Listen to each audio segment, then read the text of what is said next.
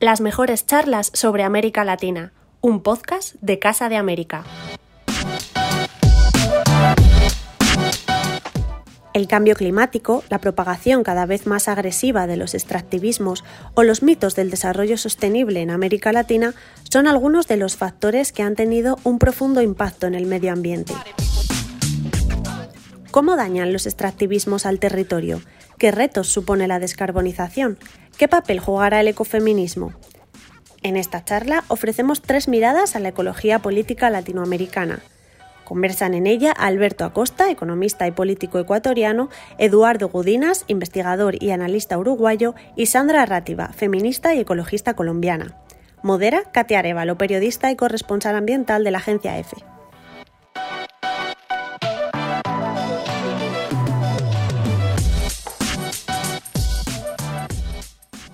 Mi nombre es Katia Arevalo, soy corresponsal ambiental de la agencia EFE y estoy encantada de estar con vosotros hoy y sobre todo con nuestros tres ponentes con los que vamos a hablar de un tema interesantísimo. Tres miradas a, la ecología política, tres miradas de Latinoamérica. Voy a empezar preguntándote a ti, Eduardo. Em, tú has hablado del pegajoso mito del crecimiento económico, ¿no? De, em, un crecimiento económico que, quizá, y especialmente en América Latina, haya llevado hacia más pobreza, más desigualdad. ¿Crees que ha llegado el momento de cambiar los indicadores del crecimiento económico, de que el crecimiento se mida y se entienda de otra forma en la región? Lo que ha sucedido con este mito del crecimiento económico no es tanto cambiar de indicadores, porque ya se han intentado todo tipo de indicadores, en todas sus variedades y en todas sus expresiones, con correcciones o sin correcciones, sean sociales o ambientales. En realidad, ese apego al crecimiento económico involucra la idea de que únicamente una economía en crecimiento es viable y únicamente a través del crecimiento se pueden asegurar y resolver los problemas de pobreza o desigualdad. Y esa ha sido la gran crítica desde los años 70 de casi todo el ambientalismo. Hace ya medio siglo que se viene advirtiendo que el crecimiento perpetuo es inevitable. Pero el mito es tan pegajoso, fíjense ustedes que es tan pegajoso que tú, Katy, me preguntabas por otros indicadores, pero no por la idea misma de crecimiento. Sí, porque te preguntaba, te preguntaba em, eh, hay, una, hay una corriente de pensamiento que habla de que el crecimiento no debe de medirse por el PIB, por el Producto Interior Bruto, sino por otro tipo de cosas, como el bienestar, em, la igualdad, la justicia social, ¿no? A eso me refería precisamente, a esa teoría de que debe de haber otros indicadores para medir el crecimiento que no sea el PIB o el progreso, ¿no? Podríamos haber hablado, te podría haber preguntado por progreso, quizá. En general, los que postulan otros indicadores no monetarizados aluden al desarrollo o al progreso. Ahora, la idea de crecimiento está íntimamente asociada a la idea de desarrollo y esta a su vez a la idea de progreso. Son ideas que vienen del siglo XIX. Las primeras formulaciones del desarrollo como crecimiento son de principio del siglo XX, son de la década del 10 y, cobraron fuerza con el manual de economía política de Schumpeter, que precisamente invocaba ese proceso y era a su vez basado en la percepción del siglo XIX de que todo tenía que crecer, madurar, evolucionar. Ahora, el problema es que en el siglo XXI y ya un poco antes, nos damos cuenta de que ese crecimiento perpetuo, especialmente en América Latina, en África y en varias zonas de Asia, implica una apropiación de recursos naturales para sostener ese consumo siempre en crecimiento, esa este, forma de devorar energía, agua, minerales continuamente en expansión, y eso se vuelve insostenible. Fíjate tú que eh, el promedio de pérdida de recursos naturales en América Latina en los últimos años ha sido de 600 millones de toneladas de recursos naturales por año. Son 600 millones de toneladas, es una cifra enorme que es sobre todo para alimentar redes de producción y redes de comercialización global. Entonces, para los que estamos del otro lado del Ecuador, ese mito del crecimiento es tan pegajoso, es tan pegajoso, que no logra romperse, aunque año tras año sufrimos sus consecuencias. ¿Cómo, si no hablamos, ¿cómo entenderíamos entonces el progreso? O sea, ¿con ¿cómo mediríamos el progreso de la región? Bien, para apartarnos de esa mitología que vincula crecimiento, desarrollo y progreso, es necesario dejar atrás esas palabras. Estoy seguro que Alberto Acosta, cuando aborde, por ejemplo, los temas del buen vivir, va a ahondar en esto, pero te puedo adelantar ahora para compartir con quienes nos ven algunos titulares. Es desmaterializar las economías, es desvincular la calidad de vida con la propiedad o el consumo, es reivindicar estilos de convivencialidad de bajo uso de la energía, y eso va de cuestiones cotidianas, algunas muy conocidas y discutidas, como por ejemplo cambiar los sistemas y hábitos de transporte. Podemos ir caminando, ir en bicicleta, antes que el transporte privado en nuestro propio automóvil, hasta cuestiones que van a los hábitos que hacen a la salud. Por ejemplo, comer alimentos sanos y no alimentos manufacturados. Preferir alimentos orgánicos o agroecológicos antes de que los envasados que son obtenidos con agroquímicos y aportes de fertilizantes, maquinarias, petróleo, etc. Y así sucesivamente. Lo que te puedo adelantar también es que el abanico de opciones que tenemos es enorme. No hay falta de alternativas. Es solo cómo ensamblarlas para pensar países que funcionan desvinculados del desarrollo y del progreso cada tanto aparece esta, esta sensación de que el progreso, el desarrollo no funciona. El año pasado lo reconocía la secretaria general de la CEPAL, que es la Comisión de Economía para América Latina, en una entrevista que, se hizo precisamente, se divulgó desde Madrid, por el país de Madrid, ella reconocía, bueno, la receta del desarrollo no, no funciona desde hace décadas. Entonces más de uno esperaba, vendrá un cambio sustancial, por fin, pero no, vuelve ese apego, esa cosa pegajosa de volver a caer en una nueva variedad de desarrollo, de crecimiento, que supuestamente resolvería los problemas y los impactos de la anterior versión. Y eso explica por qué ahora los países aquí, por ejemplo en América Latina, vuelven a apostar a la minería, al petróleo o a los agronegocios para salir de la crisis por la pandemia. O sea, volvemos otra vez al pegajoso mito del crecimiento. Me gusta mucho esa, idea de la que hablas. Pero te hago un cuento, aprovechando un minuto más. Sí. Recuerdo haber estado dando unos talleres, creo que eran en Sevilla, y había muchos veteranos en el taller y a partir de esto comenzamos a relatar historias entre los veteranos de cuando ellos eran jóvenes o niños, recordaban el refrigerador o la nevera o heladera, el término varía de país en país, que estaba en sus hogares y que fue utilizada durante décadas. En cambio ahora compramos un refrigerador con una obsolescencia programada tal vez en cinco años.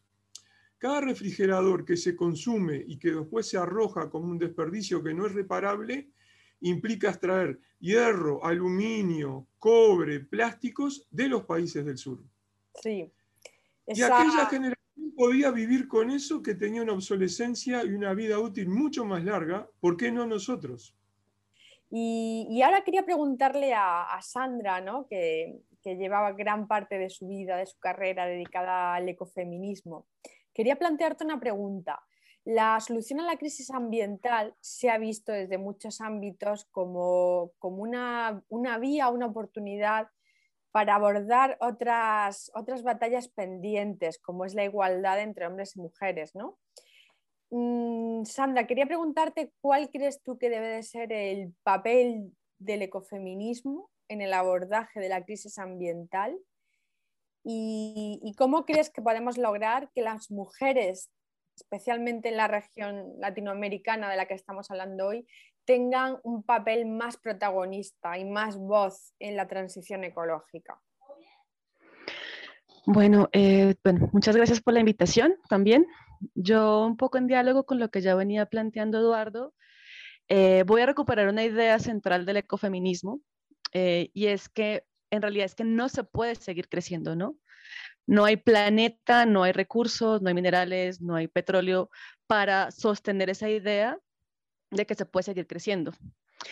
Y no solamente no hay materiales, sino hay más recursos para sostener el consumo, la producción, la industria, el transporte de la cantidad de mercancías que consumimos a nivel planetario y que tiene un impacto muy fuerte en el sur global, entre esos América Latina, sino que tampoco podemos sostener la explotación del trabajo que está implícita en esa producción y reproducción del sistema capitalista. Dentro de ese trabajo, eh, una de las, digamos, de las posturas es tampoco podemos seguir explotando el trabajo invisible de las mujeres ni el trabajo de la naturaleza misma. Es decir, no, no es posible. O sea, este mito del crecimiento es insostenible y creo que eh, no podemos pensar en que la idea es volver al pasado, como si el pasado, el pasado ya está atrás y ese planeta ya no existe. O sea, no existen las colinas, no existen los ríos, no existen los bosques de hace 50 años. Tenemos que ver eso hacia adelante y empezar a ver cómo decrecemos, que es un concepto súper discutido, pero vamos a decirlo, tiene diferentes formas de nombrarlo vamos a decir, cómo cambiamos el estilo de vida, fundamentalmente de los países del norte, eso también es importante decirlo, en el que no se puede sostener ni ese modo de producción ni esa forma de organización del trabajo, incluido el trabajo de las mujeres. Y esta es una de las grandes ideas que el ecofeminismo ha aportado en los últimos años a la discusión. Es el planeta Tierra no se puede explotar de esa forma, ni el trabajo de las mujeres o de los cuerpos que no son considerados masculinos pueden seguirse explotando de esa forma. Entonces, y un poco teniendo la segunda pregunta que me planteas, Connie, no es tanto el que, cómo hacemos que las mujeres digan más, hablen más, participen más, sino cómo hacemos que, la, que las condiciones de las mujeres, que son más de la mitad de la población en el planeta, sean condiciones dignas, ¿no? Entonces, ni siquiera es solo un asunto de que las mujeres puedan decir más, sino que las condiciones de las mujeres del 50% de la, del 52% de la población sean dignas y sean dignas en el futuro también, ¿no?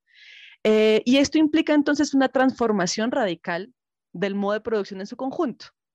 No, no, no, no hay solamente que pensar esto, es, está todo engranado, va todo articulado, ¿no? Y esto tiene que ver entonces con esto que te acabo de mencionar, con las condiciones de producción, con las formas del trabajo, con el reconocimiento del trabajo del cuidado, con cómo hacemos que las sociedades en su conjunto asuman el trabajo del cuidado, ¿no? El trabajo de crianza de los niños, el trabajo de cuidado de los enfermos, el trabajo ahora en pandemia lo vimos claramente, el trabajo de mantener y sostener cuerpos saludables para las condiciones que se vienen, porque como les digo, ya no hay un atrás, ¿no? Es un hacia adelante, un hacia adelante con cambio climático, con suelos degradados, con aguas contaminadas, con lluvias ácidas, o sea, entonces en realidad es pensar que todo está articulado, que no es solamente cómo las mujeres participan, sino cómo las condiciones, las condiciones de, las, de la vida de las mujeres mejora en el marco de estas condiciones de un planeta que ya está bastante degradado, ¿no? Y creo que esa es un poco la apuesta del ecofeminismo y es... Eh, entender que está todo articulado y que es una crítica profunda al modo de producción y a la forma en la que nos relacionamos en el mundo, ¿no? Entre, entre seres humanos y y con otras especies, además de la especie humana. Pero ¿cómo logramos que las mujeres tengan más voz?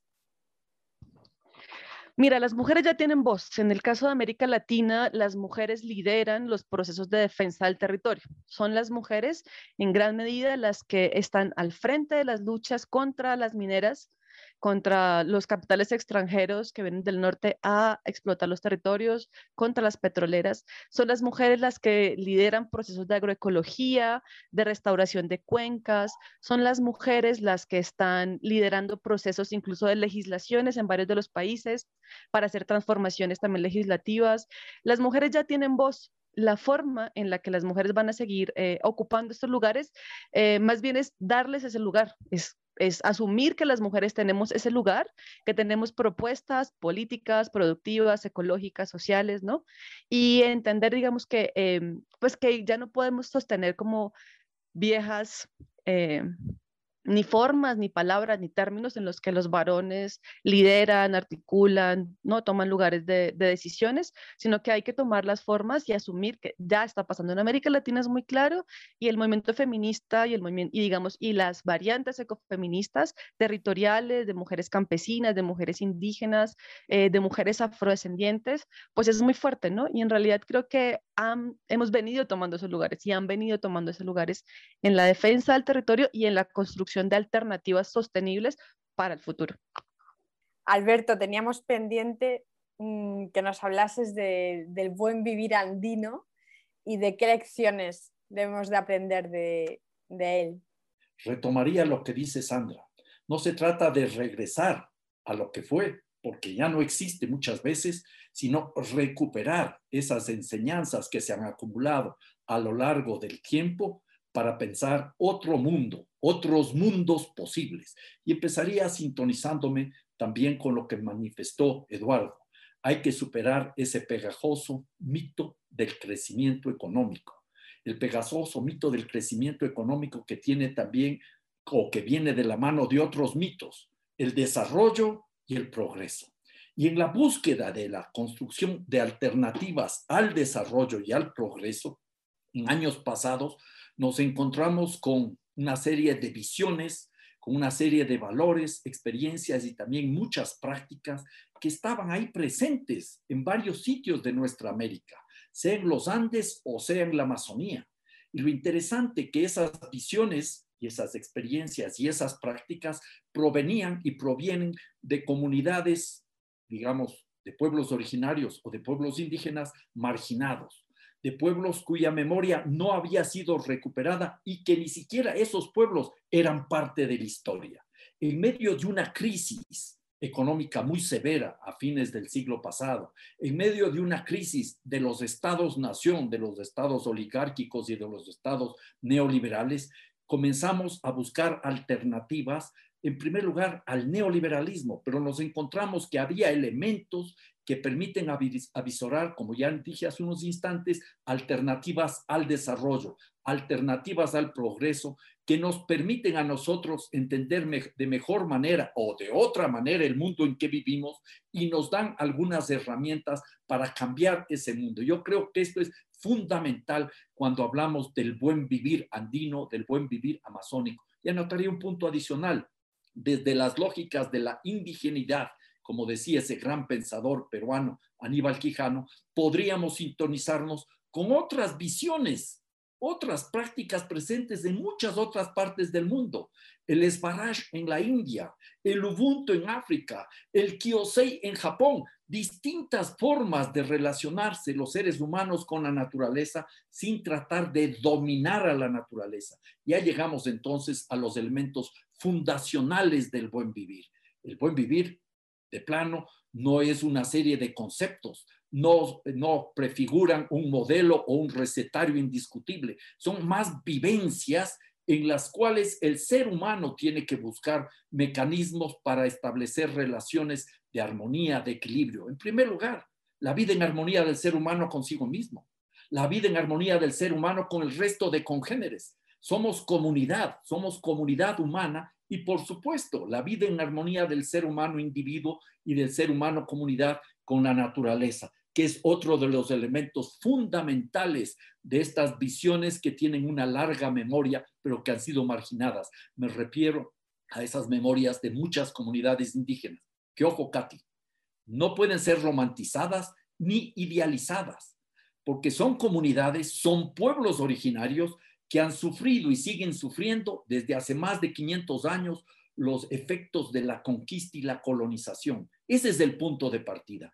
Los buenos convivires en plural nos ofrecen oportunidades para comenzar a pensar otras formas de vida, yo diría en el resto del planeta, sin tratar de copiar ni de reeditar lo que ya existió en otras épocas. A continuación os voy a hacer una pregunta, yo sé que, es, una pregunta amplia, os voy a pedir síntesis y porque son muchos, ¿no? Pero me gustaría que me dijerais a juicio de cada uno de vosotros cuáles creéis que son los principales retos medioambientales que tiene hoy día la región. Voy a comenzar contigo, Sandra. Mm, desde mi punto de vista, eh, el reto más importante y, y es un desafío es recuperar la capacidad de autonomía de las personas. Es decir, la capacidad de producir alimentos, la capacidad de eh, recuperar el agua lluvia, la capacidad de la movilidad en bicicleta o caminando, la capacidad de organizarse comunitariamente. Esa para mí es la más compleja y la más importante de, los retos. Y lo es porque em, tenemos una mentalidad muy individualizada, consumista, ¿no? Y dependiente del el auto, el petróleo, la energía eléctrica y los alimentos que llegan a la esquina de nuestra casa. Y yo creo que la respuesta ante esa situación, ante esa profunda dependencia, es eso, recuperar la capacidad humana de tener autonomía y autosuficiencia en los elementos más básicos, ¿no? Alimentación, acceso al agua, vida en comunidad y trabajo colectivo. Y eso, digo, no es lo único porque por supuesto, y seguramente mis colegas van a estar, lo van a poder decir con mucha más claridad y experticia, hay unos retos enormes para la región, pero creo que es fundamental empezar eso, ¿no? Construir otros vínculos comunitarios y la autonomía y la capacidad de nuestros cuerpos. Solamente piensen en la pandemia, eh, digamos, en la eh, la cantidad de peso que ganó mucha gente por estar encerrada, la dificultad de acceder a ciertos alimentos, la sensación de enfermedad permanente, de darse cuenta de que tenemos cuerpos, ¿no? Atrofiados por la imposibilidad de hacer cosas, eh, ¿no? O el enorme reto que significa también empezar a recuperar como esas habilidades. Y eso se hace comunitariamente, colectivamente, y yo creo que ese es un reto, desde mi punto de vista, fundamental para lo que se nos viene de aquí en adelante. Alberto. Mira, creo que Sandra nos da algunas pistas de por dónde avanzar para enfrentar los graves retos que tenemos en América Latina, nuestra América, y también en el mundo entero. Yo diría que lo primero que deberíamos hacer, me sintonizo con lo que dije en relación al buen vivir, es entender que somos naturaleza. Cuando los indígenas, los pueblos originarios, hablan de la Pachamama, de la Madre Tierra, no están utilizando ese concepto o esa aproximación al tema desde una perspectiva metafórica. Es una realidad. Entender que somos naturaleza y que la naturaleza no es un objeto, sino un sujeto. Eso implicaría entonces comenzar a transitar de esquemas en los cuales se da paso a la explotación, sobre todo indiscriminada, inmisericordia de la naturaleza, que se privatiza la naturaleza y que se termina por destruir la naturaleza. Entonces, ahí deberíamos, entre los retos que tenemos que asumir, transitar en dos niveles complementarios. Por un lado, los derechos humanos que nos garantizan el derecho al medio ambiente sano, está en muchas constituciones en América y en otras partes del planeta, y simultáneamente los derechos de la naturaleza que nos garantizan que la madre tierra, que la naturaleza va a ser respetada en sus ciclos vitales, que vamos a garantizar la capacidad de regeneración y la restauración cuando ha sido afectada la naturaleza. Eso nos combina entonces tanto la justicia ambiental como la justicia ecológica, que debería estar siempre en línea con la justicia social, porque no podemos simplemente proteger la naturaleza olvidándonos de los seres humanos. Si los seres humanos somos naturaleza, tenemos también que tener derechos para poder eh, convivir de una manera armónica, equilibrada en la naturaleza. En términos concretos, entonces, habría que seguir profundizando lo que significan los derechos de la naturaleza constitucionalizados por primera y única constitucionalizados por primera y única vez en el Ecuador y tendríamos que ampliar eso. Y claro, requerimos transiciones en varios ámbitos. Por ejemplo, para ir superando los extractivismos, ya mencionó Eduardo los problemas extractivistas mineros, petroleros, agroindustriales, y para repensar las ciudades. Las ciudades merecen una transformación profunda porque en esencia las ciudades en todo el mundo, las grandes ciudades en particular, no son para nada sustentables. El estilo de vida en las ciudades tiene que ser repensado de una manera profunda y todo eso entonces nos conlleva al punto de partida. La naturaleza no es un simple objeto de apropiación, la naturaleza es un sujeto. Ya para el ámbito económico tendríamos que transitar en esquemas de desmercantilización de la naturaleza, porque no solo es necesario liberarnos de la religión del crecimiento económico permanente, que produce una serie de destrozos, no solo ambientales, sino humanos, enormes, sino también ir dando paso a una emancipación de la naturaleza. Eduardo, ¿cómo lo ves? Bueno, yo creo que Sandra y Alberto han dicho todas ideas que comparto en todas ellas. Eh, entonces yo lo podría repetir ese espíritu, tal vez apelando a otras imágenes. Si yo concibo a la región como un cuerpo, estamos ante un paciente muy enfermo, enfermo de múltiples problemas ambientales y socioambientales íntimamente ligados esa enfermedad, una de sus manifestaciones y causas más graves, a mi modo de ver, es la extracción masiva de recursos naturales para exportar, por el impacto que tiene la naturaleza, por su intensidad y por su escala geográfica. Y deja muy por detrás otros problemas ambientales que hay en la región.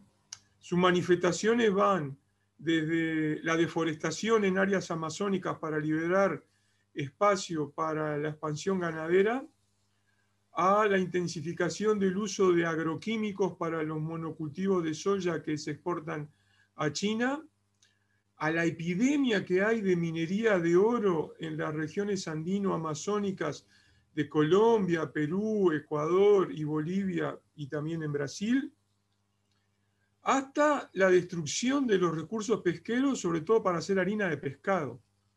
Todo eso, son extractivismos y tienen la particularidad, a diferencia de otros problemas ambientales que padecemos en nuestros países, todos esos están determinados por condiciones externas, por condiciones de la globalización. Entonces es una enfermedad que en buena medida está condicionada por mercados internacionales, por inversores que van y vienen, por los valores de las materias primas, que mueven como si fueran hojitas al viento a los gobiernos y que tienen unos impactos en los territorios eh, brutales y que además generan impactos asociados más allá de fronteras. Por ejemplo, en Colombia como gran exportador de combustibles fósiles, tanto carbón como hidrocarburos, todo eso termina siendo quemado y contribuyendo a, al cambio climático en algún otro sitio del planeta. Entonces, e, esta enfermedad requiere medidas de emergencia para que no se muera el paciente en el futuro inmediato, que son, eh, la imagen que utilizamos son las transiciones a las cuales hacía recién referencia Alberto, pero también hay que sanar al paciente de esta adicción, hay que sanarlo en el espíritu, y en el pensamiento, retomando varias de las eh, apuntes que hacía Sandra. Porque estamos ante un paciente muy enfermo, muy adicto a este tipo de economía, muy consumista y que no logra poder revertir esta problemática que se agrava año por año. De nuevo, una vez más, hay muchos ejemplos donde para mí el más prometedor sigue siendo el de los derechos de la naturaleza, como explicó Alberto, no solo por ese nuevo tipo de derechos, sino porque al cambiar las escalas y las concepciones de qué es el valor, a qué se le asigna valor, cómo se entiende la valoración, eso nos permite realmente salir del desarrollo, nos pone fuera de los cánones del pensamiento occidental y permite un diálogo intercultural y realmente abordar alternativas que eran hasta hace unos años impensadas o inimaginables. Precisamente en relación al, extractivismo, os quería hacer una pregunta a los tres. Estamos viendo em, buenos ciertos avances en la transición hacia un modelo de desarrollo más descarbonizado, ¿no? especialmente en, bueno, en la Unión Europea, en países como Canadá, ahora Estados Unidos, con el presidente Biden, ¿no? se han propuesto compromisos más ambiciosos de reducción de emisiones, también de electrificación, de consumo con renovables, de consumo energético. En Europa empieza a prevalecer mucho la, la idea y a implantarse ¿no? en sí la economía circular, que es de lo que venimos hablando, ¿no? De, una, de que en lugar de economías lineales donde todo sea consumir y desperdiciar, vayamos a economías circulares, ¿no? donde todo se reutilice y vuelva a tener una nueva vida.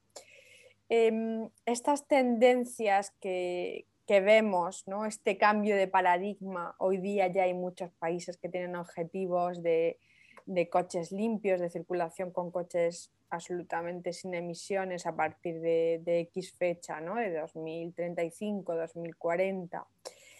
Em, ¿Creéis que, este, que, esta tendencia que ya se está viendo en algunos países tendrá un, un, efecto arrastre en América Latina y esto puede contribuir a un menor extractivismo, al menos de combustible, empezando por los combustibles fósiles, por ejemplo, ¿no? en el sentido de que si se van a ir abandonando, vamos a ver quizá mm, menos extracciones de petróleo, de gas, ya, las ya estamos viendo menos extracción de carbón en muchos sitios del mundo, ¿no? Porque es una energía que se está abandonando. abandonando. Voy a mm, empezar por ti, Eduardo, que es el que más has hablado de este tema del extractivismo. Y quería saber tu visión. ¿Crees que ¿Crees que hay algún tipo de esperanza en que este cambio de paradigma hacia un desarrollo bajo en carbono redunde en un menor extractivismo, al menos de combustibles fósiles? Bueno, siempre hay que averiguar eh, qué hay detrás de los titulares, porque el titular dicho así, eh, descarbonizar la sociedad, sí, nos anima a todos. Pero cuando uno examina los planes en marcha, por lo menos mirado desde América del Sur, se prenden todas las luces de alarma por varias razones. La primera es que la reconversión, por ejemplo, de todo el sector transporte hacia vehículos basados en baterías significaría un incremento, pero brutal, de la minería de litio. Y como ah, conversábamos al inicio del día de hoy, ese mito del crecimiento económico es tan pegajoso que a sectores industriales dicen, bueno, vamos a crecer por aquí, a través de la manufacturación de baterías de litio, un litio que se extrae, por ejemplo, de Chile, Argentina, Bolivia o Perú, que va a tener consecuencias territoriales y ambientales también sustantivas, pero además, insisto, es como que no aprenden nada de lo que se viene discutiendo en los 50 últimos años, porque no hay litio para convertir a todos los autos que existen en el planeta. Estoy totalmente de acuerdo con el último libro de Turiel, este, cuando él lo comenta y dice que el automóvil eléctrico termina siendo un juguete para los ricos. Y de nuevo, eso tiene consecuencias de desigualdad dadas por el comercio global y de subordinación para aquellos países que dependen de las eh, materias primas. Entonces, en varias de esas plataformas hay aspectos muy eh, loables que incluyen el cambio en los sectores de energía domésticos para emitir menos y depender menos de fuentes contaminantes, pero tienen implicancias en el comercio global de naturaleza muy desiguales, sobre todo para América del Sur, donde hay una presión muy fuerte en estos momentos. Y algo similar pasa con el sector este, agropecuario. Bueno, ustedes saben que la Unión Europea aprobó su nuevo plan de reforma en el sector agropecuario vinculándolo al ambiental y al energético. Y tiene una estrategia llamada algo así como de la granja al plato. De la granja a la mesa. A la mesa, ahí está. Eh, eso también va a tener repercusiones brutales en el comercio de agroalimentos, que es otra de las grandes fuentes de salidas exportadoras de aquí desde el sur.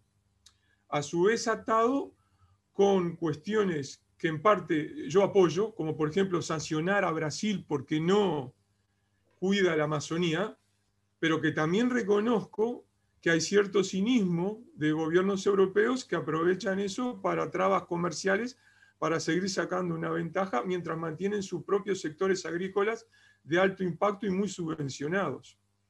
Entonces, en esa estrategia europea están contemplados unos programas que incluyen impuestos transnacionales de acuerdo a la huella de carbono, requerimientos crecientes en la calidad de los productos, y otra vez hay que observar con lupa donde habrá aspectos positivos, porque por ejemplo me parece muy positivo una deriva, una transición hacia alimentos sanos, orgánicos, pero también hay que tener mucho cuidado de que esto no se conviertan en formas para cristalizar, blindar aún más desigualdades que siguen afectando a los países del sur. De todas maneras, estaría igual un poco más pesimista que tú, Cari, por ahora, porque en la pandemia todos los países están apostando a exportar más recursos naturales, incluido combustibles fósiles. Porque en la desesperación por la crisis, por el déficit comercial y demás, incluso están liberando áreas de explotación y ejemplos de ello tenemos, por ejemplo, el desmonte que hay de medidas de protección ambiental en las áreas tropicales de Bolivia para permitir la expansión de la minería y otra vez de los hidrocarburos. Entonces, la situación sigue siendo muy compleja, porque no olvidemos que hay un actor que es China, que por ahora no ha dado muchas señales de ser realmente un líder en materia de reconversión ecológica. Y sigue siendo uno de los más grandes consumidores de recursos naturales de América Latina. ¿Cuál es tu visión, Sandra? ¿Tú crees que tú tampoco crees que habrá un efecto contagio? No, yo también, yo como Eduardo, la verdad creo que dos cosas. Una es la descarbonización tiene una trampa y es asumir que descarbonizar es el problema más grave, el problema ambiental más grave que hay. Y no lo es, porque el cambio climático es solamente uno de los indicadores de degradación ecológica planetaria. Entonces, cuando decimos descarbonizar, pareciera como si eso resolviera un montón de otros problemas y no, ¿no? Al lado, de la, digamos, al lado del cambio climático, eh, como resultado de, la cantidad de carbono, pues está ¿no? la degradación de los suelos, la deforestación, la contaminación de las aguas, la polución de los... O sea, hay una cantidad de variables ecológicas que sin duda, de hecho, se ven más afectadas con la expansión de las energías renovables. Y ahí voy con mi segunda idea.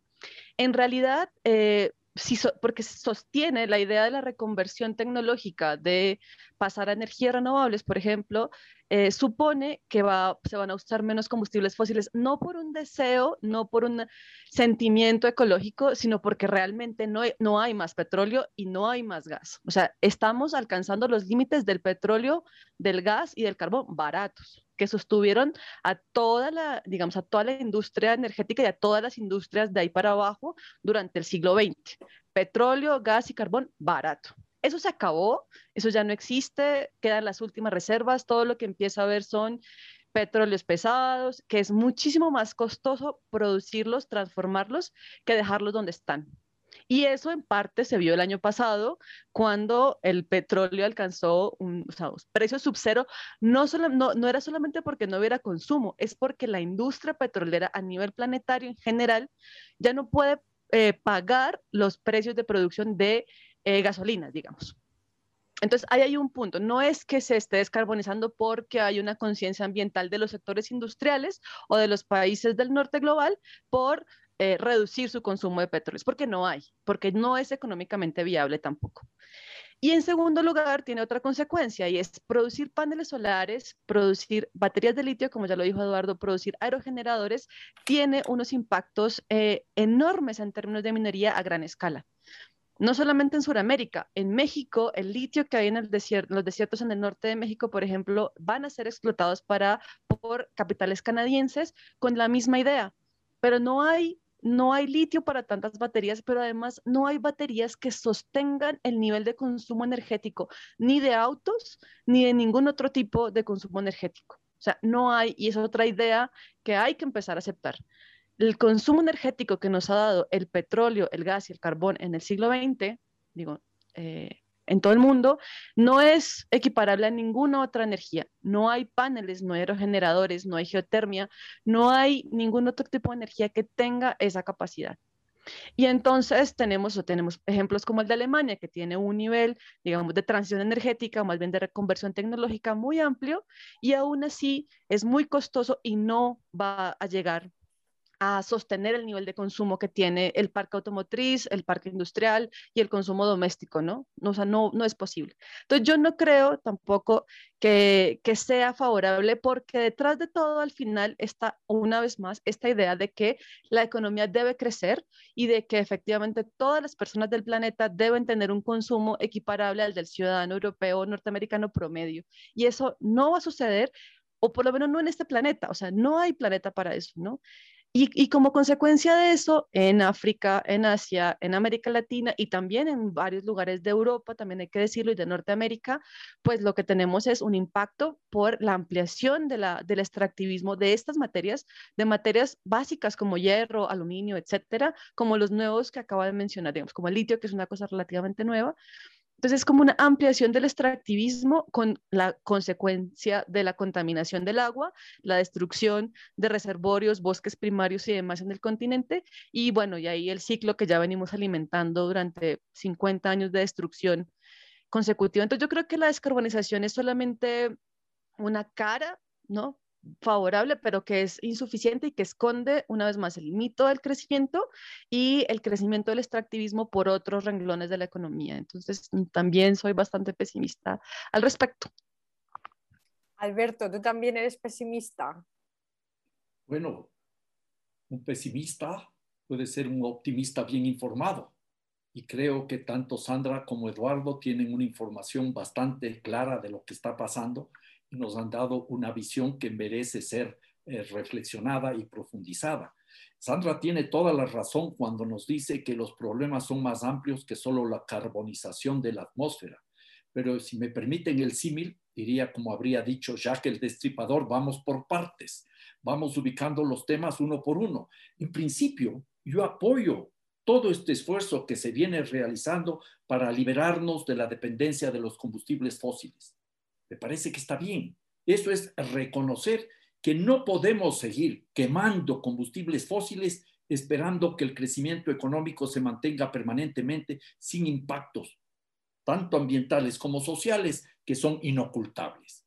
Ya la Agencia Internacional de la Energía, eh, con sede en París en, en el año 2012, nos decía que hay que dejar en el subsuelo las dos terceras partes de todos los combustibles fósiles de carbón, petróleo y gas si no queremos que la temperatura del ambiente crezca en 2 grados, ese mítico 2 grados o 1.5 grados luego del encuentro de diciembre del año 2015 en París, la cumbre del cambio climático. Entonces, este esfuerzo es indispensable. Hay que enfrentar esta enfermedad, para usar el término que nos plantea Eduardo. El problema es que la enfermedad se está abordando con soluciones, con medicinas que no son las adecuadas. Se están ampliando los extractivismos, el extractivismo del litio, el extractivismo del cobre. No solo eso, se está aumentando la, la desertificación, la deforestación. Hay una creciente demanda de palo de balsa, un material muy liviano, muy útil, dúctil para una serie de actividades que se lo emplea masivamente para la construcción de los rotores de los aerogeneradores, ¿ya? Y eso está provocando tremendos impactos en la Amazonía y en otras partes de nuestra América. Entonces, aquí el asunto es que, en primer lugar, esta solución está trasladando problemas tradicionales propios de, este, de esta visión colonizadora hacia nuestros países para que en el norte y en algunas ciudades del sur podamos tener estos juguetes, como dice Eduardo, los automóviles eléctricos. Pero hay un problema más grave y adicional.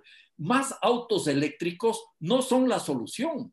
Más autos movidos con biocombustibles, que también es otro problema grave, no son la solución, no solo porque estamos destinando cada vez más suelo agrícola para producir alimentos para satisfacer el hambre de los autos y no de los seres humanos, sino que el punto clave es que no estamos haciendo nada para recuperar los espacios urbanos, destrozando o de, debilitando lo que podríamos decir es la dictadura del automóvil. Más autos en las ciudades restringen la libertad de las personas. El automóvil pertenece a una clase de productos, una clase de bienes que no podemos modificar a nuestro gusto. Ya decía que el, el gran pensador alemán Wolfgang Sachs que dado que su uso requiere la exclusión de las masas, la democratización de los automóviles destruye sus propias ventajas. Esto me lleva entonces a algo fundamental. No se trata solo de cambiar las fuentes energéticas, sino cambiar los estilos de vida en las ciudades y en el campo, comenzar a replantearnos. Ya Sandra nos decía hace unos momentos la necesidad de recuperar otras formas de locomoción, ir caminando, ir en bicicleta y el transporte público donde podamos nosotros tener condiciones de dignidad. Son de los grandes retos que hay que abordar. Es una cuestión global que tendremos que ir abordando punto por punto sin perder de vista, la totalidad. ¿Qué motivos pensáis cada uno de vosotros que podemos tener para la esperanza en Latinoamérica?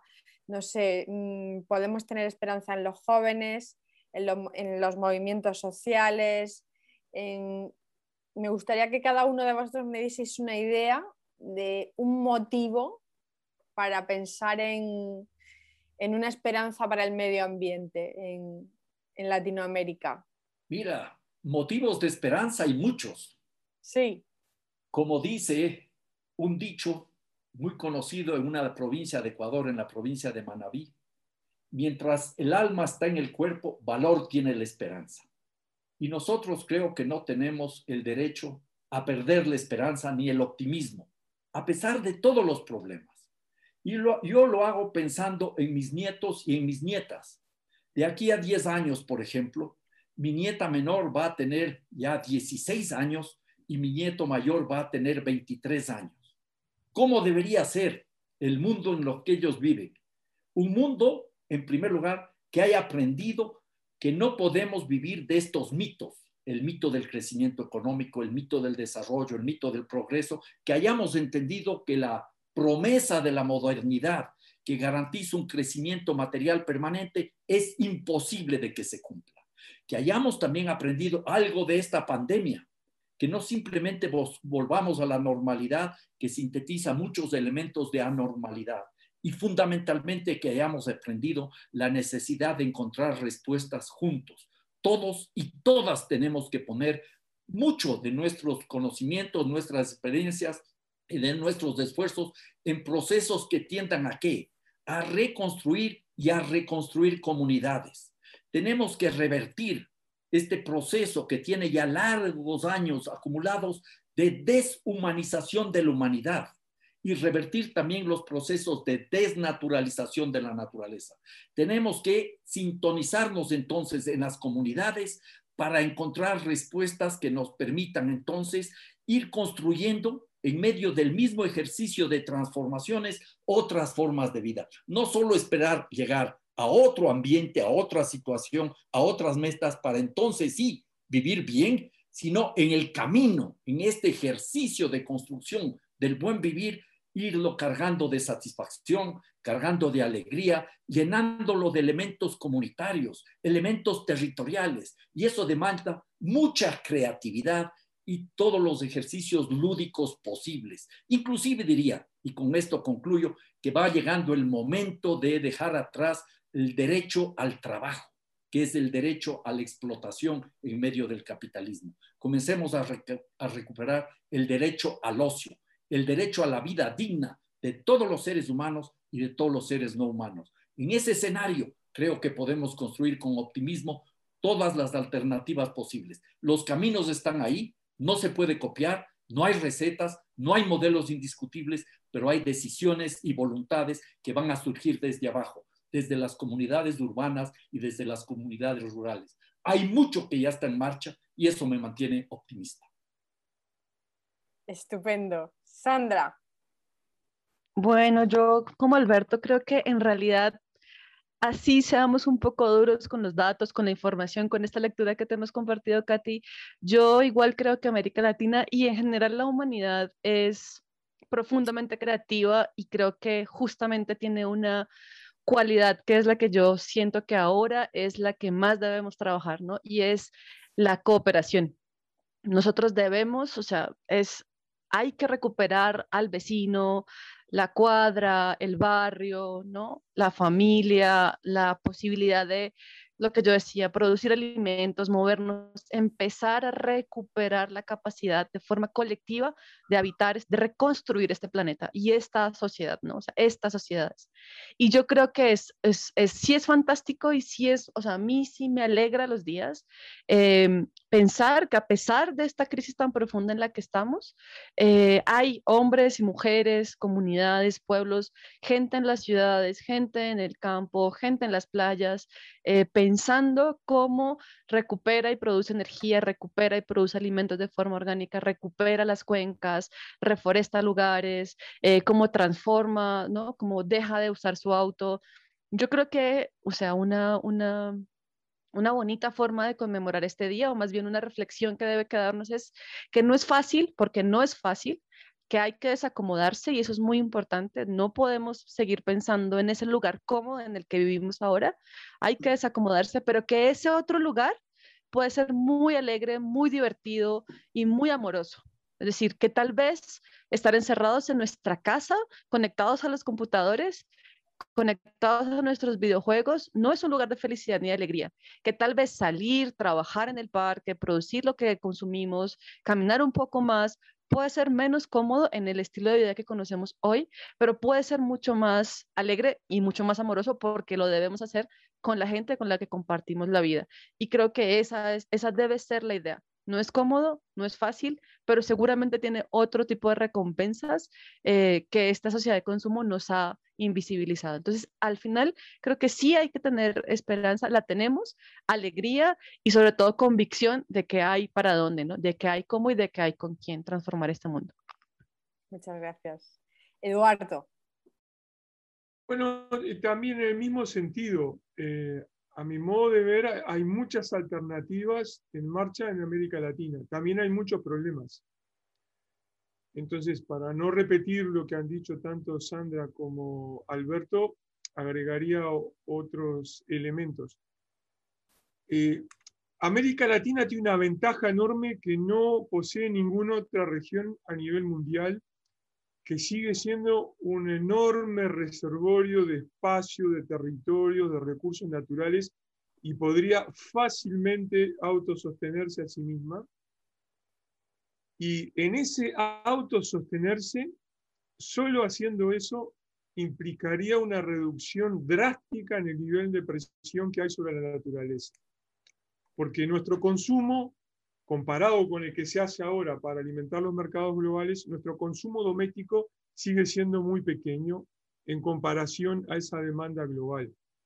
Entonces, esto es una gran ventaja. O sea, América Latina podría decir, bueno, me desconecto de la globalización no significa aislarse, sino de recuperar soberanía para ver en qué o bajo qué condiciones se vincula con otras regiones, puede alimentar a toda su población sin ningún problema, erradicar todas las dificultades que hay en varios componentes de la pobreza, como pueden ser alimentación, vestimenta y vivienda y agua con sus propios recursos, pero sí, va a ser, como decía Sandra, una vida más austera, una mejor vida, pero más austera. También hay muchos problemas, hay muchos vaivenes en el continente, pero hay innovaciones políticas que no ha habido en otras regiones. A mí siempre me llaman la atención las comparaciones que se hacen en Europa o ahora con Biden y el regreso de los demócratas en Estados Unidos a la política, sobre todo sudamericana. Eh, pero Bernie Sanders no, se asemeja para nada, por ejemplo, a las reformas o a los discursos que intentaron los gobiernos del progresismo sudamericano. Han tenido multitud de contradicciones, multitud de problemas, pero que las sociedades hayan dado hace años atrás esos pasos de recambio político, más allá de lo que derivaron con el paso de los años, y que se haya podido dar esos cambios políticos, nada impide que vuelvan a ocurrir en el futuro inmediato. Y siempre hay síntomas de esto. Lo que acaba de ocurrir hace pocas semanas en Chile con la elección de la nueva convención constituyente, la Asamblea Constituyente, donde más de la mitad de los asambleístas corresponden a grupos políticos o no partidizados o que representan alternativas. Eso era inconcebible, inimaginable hace dos años atrás en Chile, que era precisamente presentado como un ejemplo de políticas conservadoras con un fuerte sesgo neoliberal. Estoy seguro que va a haber muchos problemas, muchas contradicciones, y no sé qué saldrá de ese proceso constituyente. Pero el caminarlo ya es en sí mismo una alternativa. Así que eh, en ese sentido sí soy muy optimista.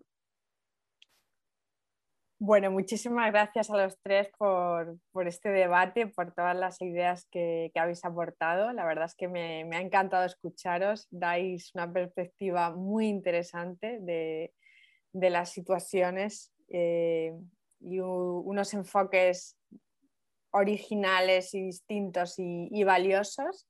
Ha sido un gusto. Me gustaría acabar eh, resumiendo algunas de, las ideas que, más me han llamado la atención y con las que yo emplazo a que nos quedemos de este debate, ¿no? Una de ellas, sin duda alguna, ha sido el, desapego de ese crecimiento pegajoso y de esa idea casi de que la felicidad consiste en, el crecimiento, cuando, cuando, no es así, ¿no? Em, me ha gustado también una, idea que se ha lanzado y es la necesidad de no tratar de dominar la naturaleza, sino de tratar de, al contrario, ¿no? recuperar la armonía con la naturaleza y, vivir en armonía con ella. Me gustó, me gustó mucho la idea de, que la clave, la clave, el gran reto medioambiental en Latinoamérica y quizá en todo el mundo sea recuperar la autonomía, ¿no? Em, la autonomía comunitaria, la capacidad de autosuficiencia. ¿no? Y al final del debate comentabais que, que esta capacidad de autosuficiencia está más quedada en Latinoamérica, ¿no? con, esa cantidad de recursos naturales que, tenéis. Hemos hablado también de, cómo, de los derechos de la, naturaleza, de que hay que desmercantilizarla. Esa idea me ha gustado, me ha gustado mucho. Hemos hablado también de que la región medioambientalmente hablando está, es como un cuerpo enfermo y de que, hay que tomar medidas de emergencia, ¿no? Pero también la, hay que sanar, hay que sanar nosotros, sanarnos a nosotros mismos en la manera en la que enfermamos a ese cuerpo, ¿no? que es el, continente. Habéis hablado los tres de la cara oculta de la descarbonización, de cómo las tecnologías limpias pueden eh, conllevar un mayor extractivismo en, Latinoamérica y cómo esto puede sin duda ser muy negativo. ¿no? Es, es, un aspecto de la descarbonización que, del que raramente se, oye hablar, al menos en, esta, en, esta, en esta zona de, del planeta en Europa. Em, cuando os he pedido una, visión positiva, me ha gustado mucho que habéis hablado de la necesidad de, encontrar respuestas juntos, es en lo que, ha incidido mucho Alberto. Sandra ha hablado de, la necesidad de cooperar, de la creatividad y de que esas eran dos claves para mantenernos optimistas en la crisis ambiental. Y finalmente me ha gustado el, cierre que ha hecho Eduardo insistiendo en, la autosuficiencia, en los recursos ¿no? y sobre todo en consumir menos recursos, en recuperar una movilidad más limpia, que al final es más limpia, más sana para el planeta, pero también más sana para vosotros.